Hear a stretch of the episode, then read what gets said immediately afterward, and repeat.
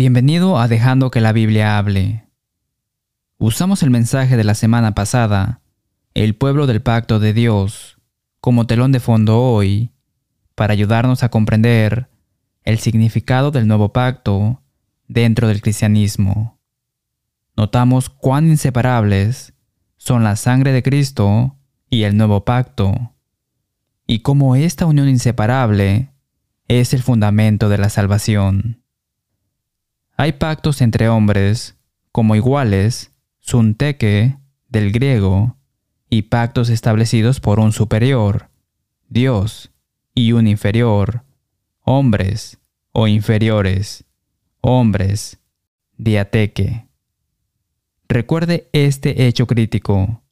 En un pacto, diateque, solo el superior, Dios, puede tomar la iniciativa en el establecimiento de los términos del pacto. ¿Por qué es esto tan importante? Dado que Dios hace las reglas, significa que los hombres de hoy tienen una opción, aceptan o rechazan las pautas establecidas por Dios, tal como se presentan en las escrituras del nuevo pacto, sin debates, sin negociaciones sin enmiendas. El hombre no puede decir, aceptaré esto del nuevo pacto, pero tomaré algo más del antiguo pacto. Cuando entramos en el nuevo pacto de Jesucristo, al obedecer el Evangelio, al ser bautizados en la posesión del Padre, del Hijo y del Espíritu Santo, Mateo capítulo 28 versículo 19, declaramos tácticamente la aceptación de los términos que Dios ha establecido. Por cierto, hay dos pactos principales, el antiguo y el nuevo. Eso es todo. Un movimiento religioso que intenta adherirse al Nuevo Testamento se refiere a sus escritos como otro testamento de Jesucristo. Oh no, hay un nuevo pacto, pero no un pacto más nuevo. Con demasiada frecuencia, otras personas ven lo que enseña el Nuevo Testamento, pero no les gustan todos los detalles, por lo que declaran que han logrado su propio arreglo con Dios, aunque no se dan cuenta de la gravedad de la declaración. En realidad están diciendo rechazo el nuevo pacto ratificado por la sangre de Cristo y he iniciado mi propio pacto con Dios para reemplazar el que Dios presentó. Por supuesto, esto viola el significado fundamental de un pacto, diateque. En el Antiguo Testamento, recuerde cómo después de la peregrinación por el desierto y la muerte de una generación del pueblo de Dios, a causa de sus quejas por su incredulidad, el Señor renovó su pacto con la próxima generación, en Deuteronomio capítulo 28 y capítulo 29. El Señor pronunció una larga lista de bendiciones para su pueblo si honraban su compromiso con el pacto, y luego presentó una larga lista de maldiciones si rompían sus obligaciones del pacto por desobediencia impenitente. Dios siempre fue fiel, y todavía lo es, pero el hombre frecuentemente demuestra ser infiel. Y así leemos en las escrituras de las maldiciones que los hebreos sufrieron a manos de los asirios. En las escrituras del Nuevo Testamento, Jesús profetiza en Mateo capítulo 24 que Jerusalén será destruida como retribución por su infidelidad al pacto y rechazo del Mesías. En el año 70 después de Cristo, los judíos sufrieron los horrores de la ira de Dios. Incidentalmente, las obligaciones bajo el antiguo pacto son diferentes a las del nuevo. Algunas personas se aferran a las prácticas religiosas del antiguo pacto sin darse cuenta del cambio sísmico que tuvo lugar a través del sacrificio de Jesús. El Espíritu señala que la enseñanza general de los profetas con respecto al nuevo pacto es que las insensatez, violaciones del pacto, por parte de los judíos, anularon e invalidaron el antiguo pacto. Apuntando a un cambio importante en el pacto, el profeta transmite el siguiente mensaje. Jeremías capítulo 31, versículos 31 y 32. He aquí que vienen días, dice Jehová, en los cuales haré nuevo pacto con la casa de Israel y con la casa de Judá, no como el pacto que hice con sus padres, el día que tomé su mano para sacarlos de la tierra de Egipto, porque ellos invalidaron mi pacto, aunque fui yo un marido para ellos, dice Jehová.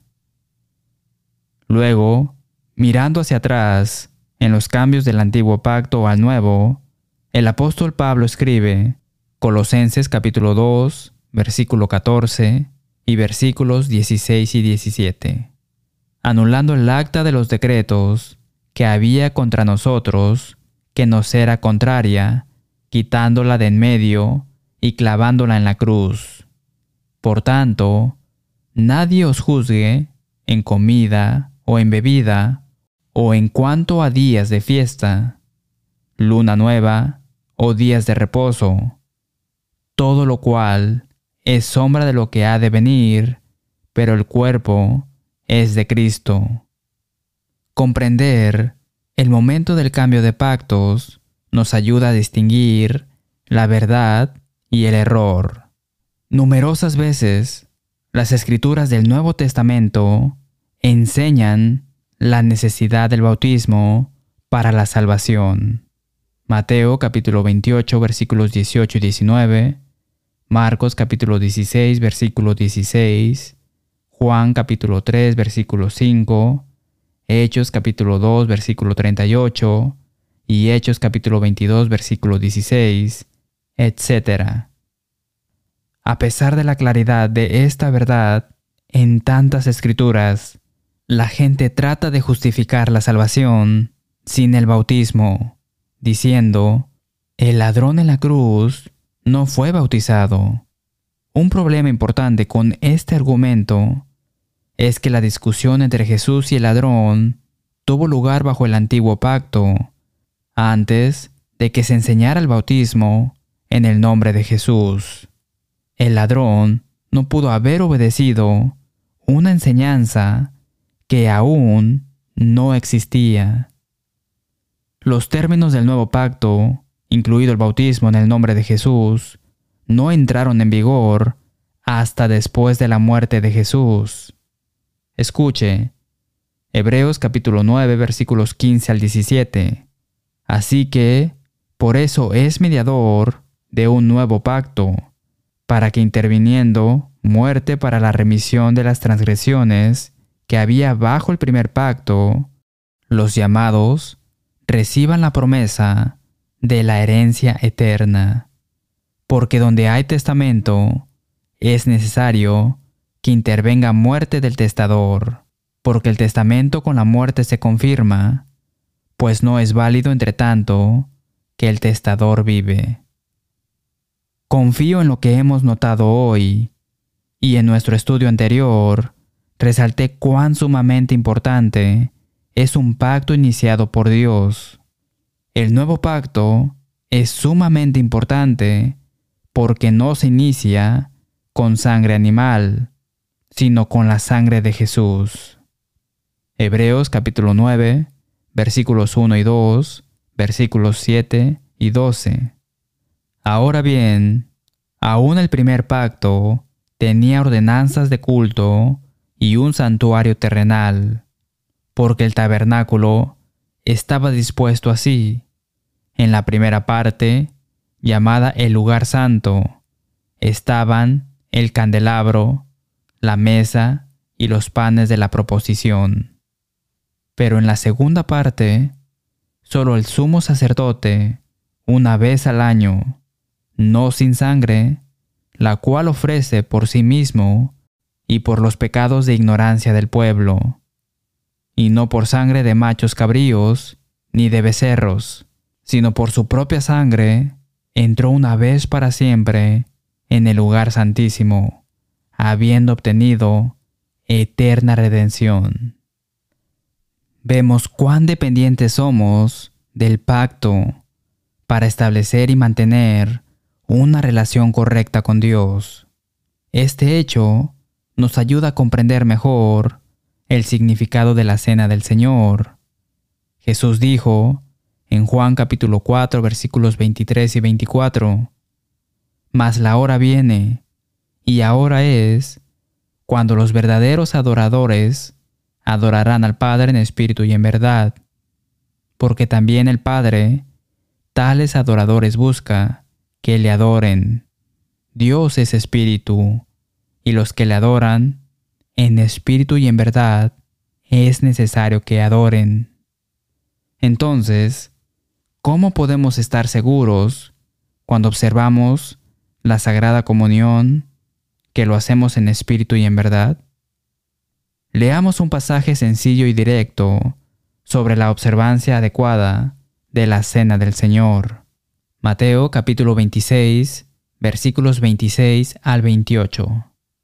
Y mientras comían, tomó Jesús el pan y bendijo, y lo partió y dio a sus discípulos, y dijo, Tomad, comed, esto es mi cuerpo y tomando la copa, y habiendo dado gracias, les dio, diciendo, Bebed de ella todos, porque esto es mi sangre del nuevo pacto, que por muchos es derramada para remisión de los pecados.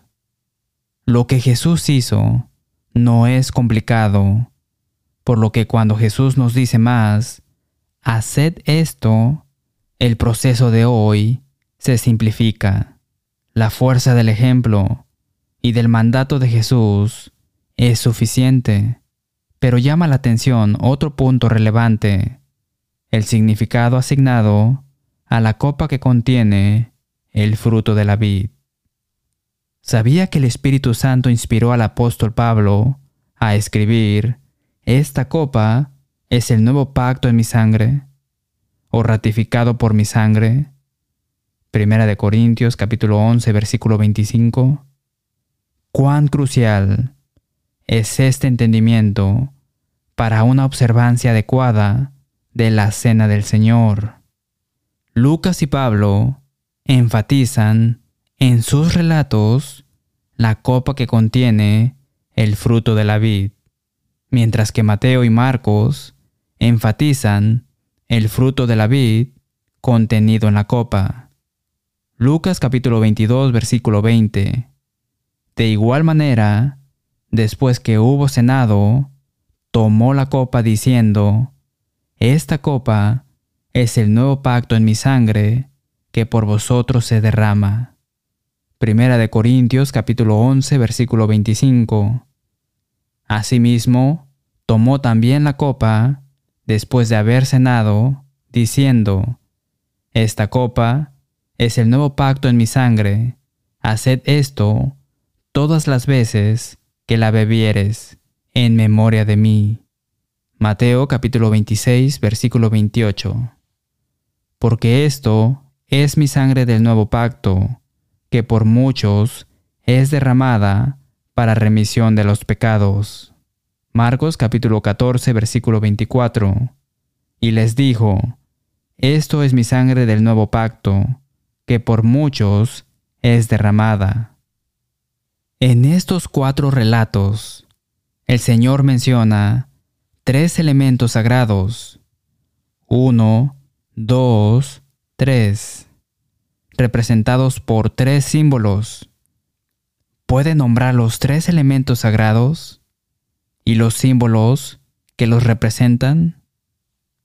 La mayoría de los cristianos se dan cuenta de que el cuerpo y la sangre están representados por el pan y el fruto de la vid, respectivamente, pero muchos pasan por alto el nuevo pacto, aunque el pacto se menciona en todos los cuatro relatos.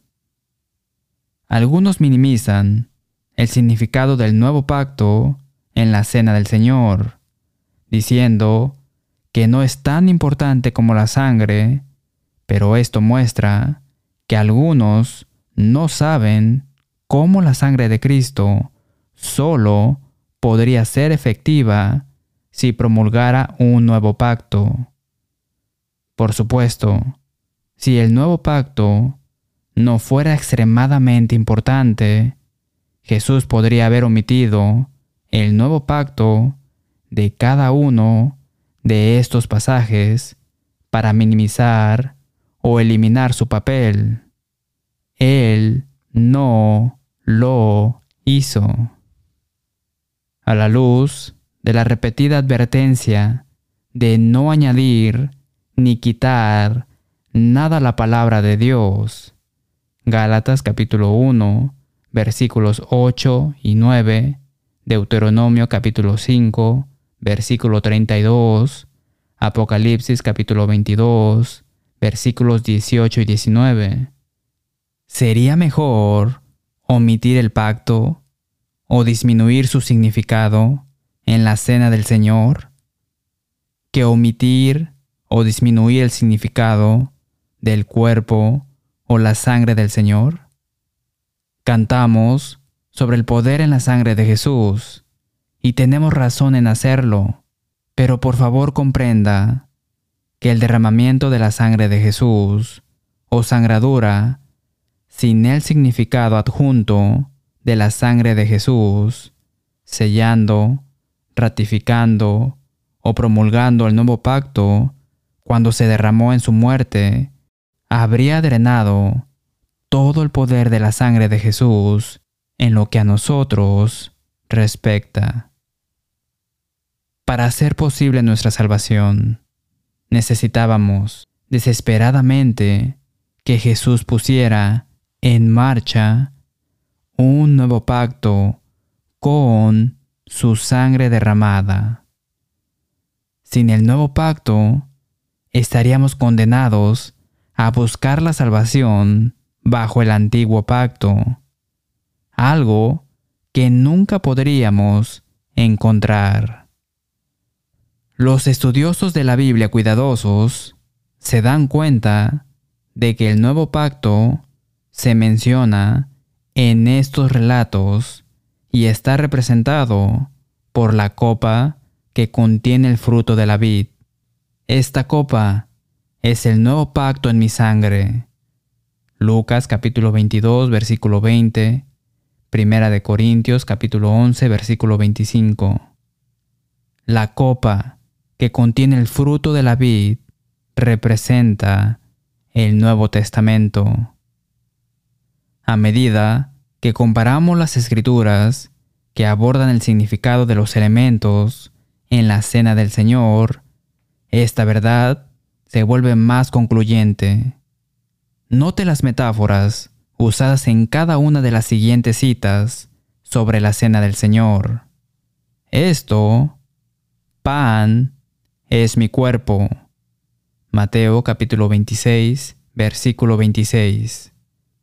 Esto, fruto de la vid, es mi sangre del nuevo pacto. Mateo capítulo 26, versículo 28. Esta copa es el nuevo pacto en mi sangre. Lucas capítulo 22, versículo 20 y Primera de Corintios capítulo 11, versículo 25. E. W. Bullinger dice en su libro titulado figuras de dicción usadas en la Biblia, que cada una de estas tres oraciones es una metáfora. Luego explica varias reglas asociadas con las metáforas. Los dos sustantivos mismos deben mencionarse y deben tomarse siempre en su sentido absolutamente literal, o de lo contrario, nadie puede decir lo que significan. Toda la figura, en una metáfora, yace en el verbo sustantivo es y no en ninguno de los dos sustantivos. En todos estos, como en cualquier otra metáfora, el verbo significa y podría haberse traducido representa o significa. Cuando aplicamos estas reglas a las tres metáforas utilizadas en la cena del Señor, nos vemos obligados a concluir lo siguiente. 1. El pan, absolutamente literal, representa el cuerpo absolutamente literal de Cristo. 2. El fruto absolutamente literal de la vid representa la sangre absolutamente literal de Cristo. 3. La copa absolutamente literal representa el nuevo pacto absolutamente literal. Desde un punto de vista lingüístico, estas tres declaraciones con respecto a los elementos espiritualmente significativos en la cena del Señor son paralelas gramaticalmente. Las similitudes son sorprendentes.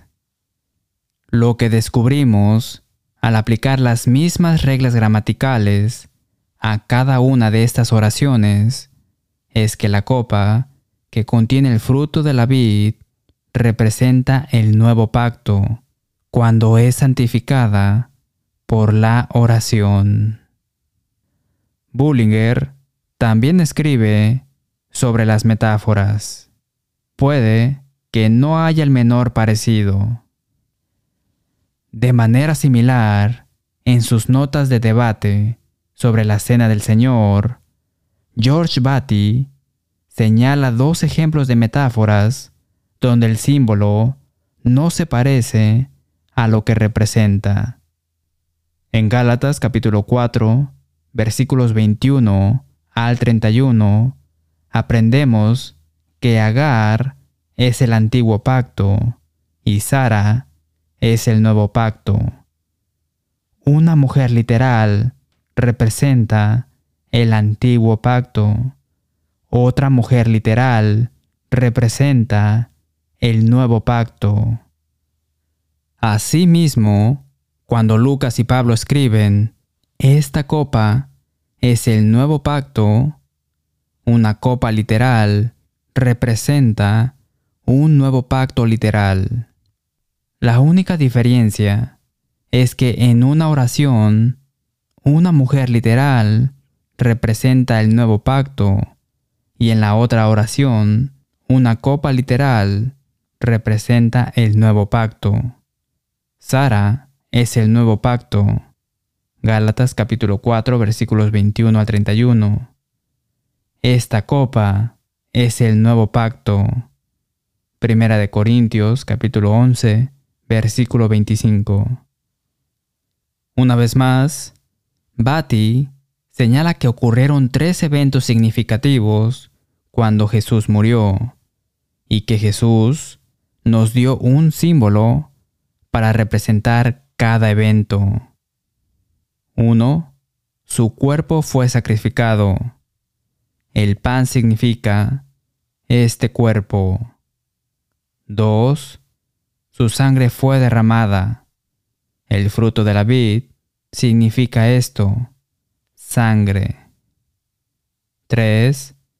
El Nuevo Testamento fue ratificado. La única copa, recipiente para beber, significa este testamento. Cada pacto principal tenía un símbolo para representar ese pacto. 1. Pacto con Noé arco iris. Génesis capítulo 9. 2. Pacto con Abraham. Circuncisión. Génesis capítulo 17. 3. El nuevo pacto. La copa. Recipiente para beber. Lucas capítulo 22, versículo 20. Primera de Corintios capítulo 11, versículo 25. varias autoridades confirman que la copa que contiene el fruto de la vid representa el nuevo pacto. Neander, el historiador religioso, citado en el comentario del ángel, la copa entonces, con el vino que contiene, simboliza el nuevo pacto, y este pacto se establece en la sangre de Cristo, cuyo vino se vierte en la copa, como derramada para la expiación de los hombres pecadores. Taller escribe, esta copa, que contiene vino, un emblema de sangre, es convertida por el derramamiento de mi sangre en un emblema del nuevo pacto. En otras palabras, vino es un emblema de la sangre y esta copa que contiene vino es un emblema del pacto. El diccionario teológico del Nuevo Testamento confirma esta conclusión. Esta obra dice, el dicho relaciona la copa con el vino tinto, con el nuevo diateque, pacto. La copa representa el nuevo orden divino sobre la base de la sangre de Jesús.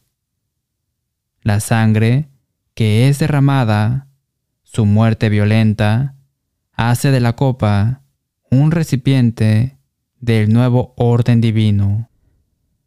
Tan ciertamente como los discípulos beben la copa, cuyo vino o fruto de la vid representa la sangre de Jesús, así ciertamente ellos comparten el nuevo orden divino o pacto que es traído a la existencia por la muerte de Jesús.